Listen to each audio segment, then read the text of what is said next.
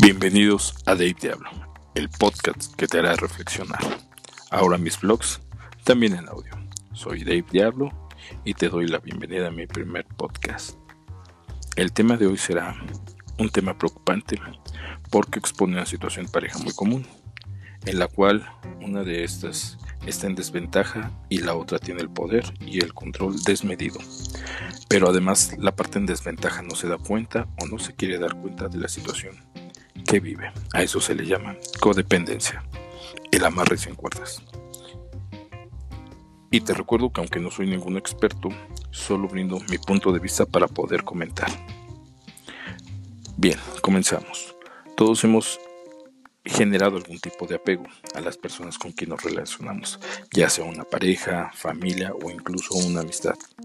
De hecho, el apego es algo natural y hasta cierto punto normal.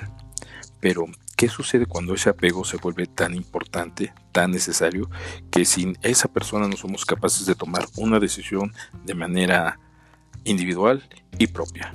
Es más, ¿qué sucede cuando nos olvidamos de nosotros mismos para poder atender las necesidades de nuestra pareja, volviéndola nuestra primer y única prioridad?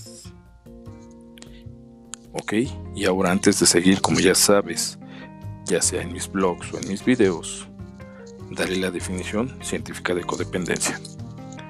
La codependencia es una condición psicológica en la cual alguien manifiesta una excesiva y a menudo inapropiada preocupación por las dificultades de alguien más o de un grupo de personas.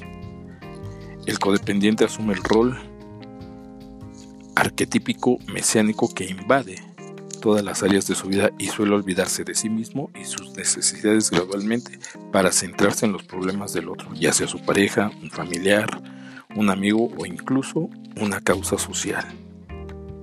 Es más, no solo eso, hoy en día hasta en una red social. Es por eso que es muy común que se relacione con gente problemática, justamente para poder rescatarla y crear de este modo un lazo o un vínculo que los una. Y así es como el codependiente al preocuparse por el otro olvida sus propias necesidades y cuando la otra persona no responde como el codependiente espera, éste se frustra y se deprime, sintiéndose mal y avergonzado.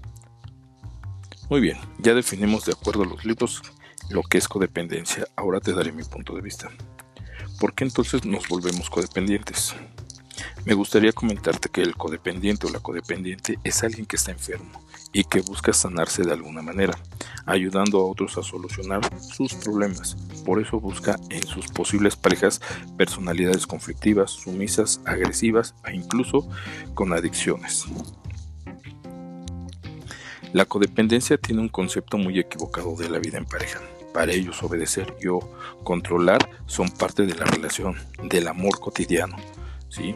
Y esto depende del tipo de rol que tengan en la codependencia, ya sea activo o pasivo. Pero eso lo definiré en un momento más. La, forma, la formación del codependiente casi siempre nace de un seno familiar disfuncional, donde hubo carencias emocionales, maltratos, agresiones y como nunca se atendió, se crece pensando que eso es lo normal. El chantaje e incluso la mentira forman parte de toda la educación y de todos los patrones de conducta adquiridos. Esto nos lleva a buscar personas con los mismos patrones, pues es muy difícil tratar de entablar una relación con quien tiene una personalidad equilibrada que no permite ni el chantaje, ni la manipulación y mucho menos la imposición. Ahora sí, vamos a ver los dos tipos de codependencia. La primera es la codependencia pasiva. Ok, la codependencia pasiva es aquella codependencia que hace a la persona olvidarse de sí misma por la pareja. Primero están las necesidades del otro que las de ella misma o él. Es totalmente sumisa o sumiso y tiene temor incluso para opinar. En un matrimonio o pareja con hijos incluso se puede olvidar de los mismos para atender prioritariamente a la pareja. Por ejemplo, que primero el dominante sea quien cene y ya después todos los demás. Son personalidades que permiten eh, humillaciones y violencia de cualquier tipo y en cualquier lugar y su personalidad está resquebrajada o fragmentada tienen terror del abandono y se les puede chantajear fácilmente para sacarles dinero o cualquier objeto de valor. Los que son codependientes pasivos tienden a, tienden a buscar a personas dominantes y que les resuelvan cualquier situación. Se dejan cautivar por las personalidades, eh, el carácter y el porte de los demás. Tienden a magnificar la personalidad del otro ante los demás y a justificar los malos tratos a los que son sometidos. Ahora, codependencia activa.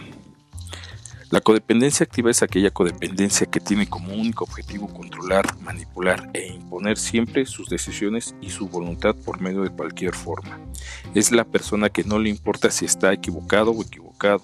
Lo importante es que la otra parte de la pareja haga lo que se le diga, cual sea la situación. No permite ser cuestionado. Eh, él controla incluso los ingresos de la pareja y es capaz de sabotear cualquier intento por desacatar perdón, por destacar de su pareja, pero no perder el control. No puede ser menos, pero la diferencia es que ante los demás se puede mostrar de otra forma tratando de ocultar el maltrato físico o psicológico del cual es victimario. Considero que él o ella, a diferencia del sumiso, es consciente de esta codependencia y es por eso que saca ventaja de la situación. Los que son codependientes activos tienden a buscar personas sumisas y débiles, de voluntad, que no les representen una situación de conflicto en toma de decisiones, pues no les gusta ser confrontados. Son manipuladores, son agresivos y son violentos. Un rasgo en general de los codependientes es que entran en conflicto con las personas que saben decirles que no y que no caen en sus chantajes y manipulaciones. Pero, ¿qué podemos hacer para evitar la codependencia? Muy bien, una persona que padece codependencia pasiva es muy difícil que se dé cuenta de su situación real, ya que crece con este tipo de patrones donde el miedo al abandono, donde el resolver problemas ajenos se vuelve una prioridad, pero creo que lo peor de todo es no escuchar a aquellas personas que son ajenas a la relación, que están viendo el abuso al cual es sometido el codependiente. Tal es su aferración anteponen las prioridades de su pareja a cualquier otra cosa. Para poder ayudarle es importante hacerles ver que, que son alguien que vale la pena, que se deben de autovalorar, pero principalmente canalizarlo con los profesionales que puedan ayudarlo con terapia que le permita reencontrarse, perdonarse y sanar para poder crecer. Bien, todo lo contrario al codependiente activo, que está más consciente de su situación, tal vez no al 100% de su codependencia activa, pero sabe que puede controlar o manipular a ciertas personas. Las crisis les vienen cuando ya no están tomando en cuenta para la toma de decisiones y es donde se tornan violentos, chantajistas, sabotea y hace todo lo posible por mantener el control de su pareja. La forma de brindarle ayuda, a mi punto de vista, es hacerle ver que su conducta le puede causar daño a, sí mismo y a quien está con él o con ella. Se debe tomar terapia para saber que por qué de su actitud controladora y de chantaje y agresiva y hacerles ver que es una careta de una situación que no han entendido y que no han confrontado y que simplemente no les gusta verse débiles ante los demás. En conclusión, la codependencia es muy común en nuestra actualidad, de hecho, se incrementa día a día, pues ahora encontramos patrones de conducta tal vez más frágiles que antes. Necesitamos reforzar nuestra seguridad, la de nuestros hijos, para poder reconocer las señales de una personalidad codependiente y que puedan alejarse sin sentirse culpables o con miedo. ¿sí? Incluso hoy en día es importante valorar si estamos en una relación y ver si esa relación no es una relación codependiente y que sea una relación destructiva o ver si podemos evitar la codependencia en nuestra relación. Ahora bien, dime alguna vez, dime si alguna vez has sido codependiente. ¿Conoces a alguna persona en esta situación? Dime por favor tu punto de vista sobre la codependencia en pareja y cómo te gustaría que se les apoyara. Muchas gracias en verdad y te recuerdo que hoy platicaste con el diablo. Bienvenido a nuestro podcast.